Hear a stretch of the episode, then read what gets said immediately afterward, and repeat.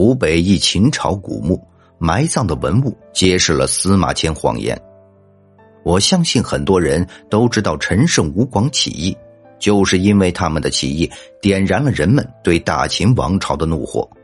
在秦朝二十元年的七月，陈胜吴广因大雨而延期，未能到达渔阳。想到横竖都是死，干脆举兵起义。而在一九七五年的时候，湖北省云梦县睡虎地，考古学家就在这里发现了一座秦朝的古墓。当时人们称古墓中的人为喜，而此墓主他出生于秦朝，属于秦昭王四十五年，并且他还亲眼目睹了嬴政从登基一直到统一了北方六国。直到秦朝落幕的整个过程，也就是说，秦朝整个辉煌时期，他都亲眼证实。而在此墓地当中，考古人员还发现了一千一百多枚竹简，这些竹简都被分成了各个不同的秦朝法律、行政文书，还有一些关于者吉凶的占卜，主要包括有些编年记、语书、秦律十八种、孝律、秦律杂抄等等。而考古学家从这些竹简当中就已经判断出，此主人就是秦朝的史记官，并且在研究这些竹简的时候，他们无意间还发现了一段记载，而其中的这些文书主要的意思是，如果迟到三天或者五天之间的话，就会被受到严重的斥责；如果迟到六天到十天之间的话，就会给予罚款。并且还要上交一副盔甲来惩罚，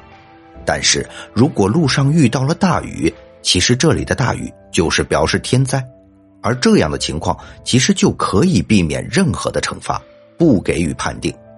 也就是说，如果当时陈胜吴广他们按照了秦法的规定，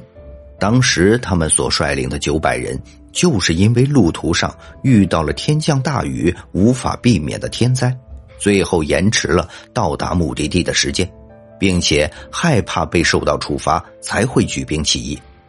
但是照这样看来，就算没有按时到达，也不会受到任何的处罚。那么司马迁难道是和所有人开了一个两千多年前的玩笑？也有人说，当时在睡虎地发现这些秦朝竹简时，它反映的是秦始皇在位的这段时间。但是陈胜吴广起义的时候，已经到达了秦二世在位时间，所以说秦二世在位的时候，刑罚所执行更加严谨残酷，也就是我们古书上看到的延期就是要被斩首的。不过无论如何，十七法皆斩确实还遭受到了很多后人的质疑，还有人认为是司马迁本人就已经弄错了。导致了这个历史的开端，你们认为哪一个历史说法更对呢？好了，以上就是本期的内容。如果您喜欢我们的节目，欢迎订阅、点赞、转发，感谢大家的支持。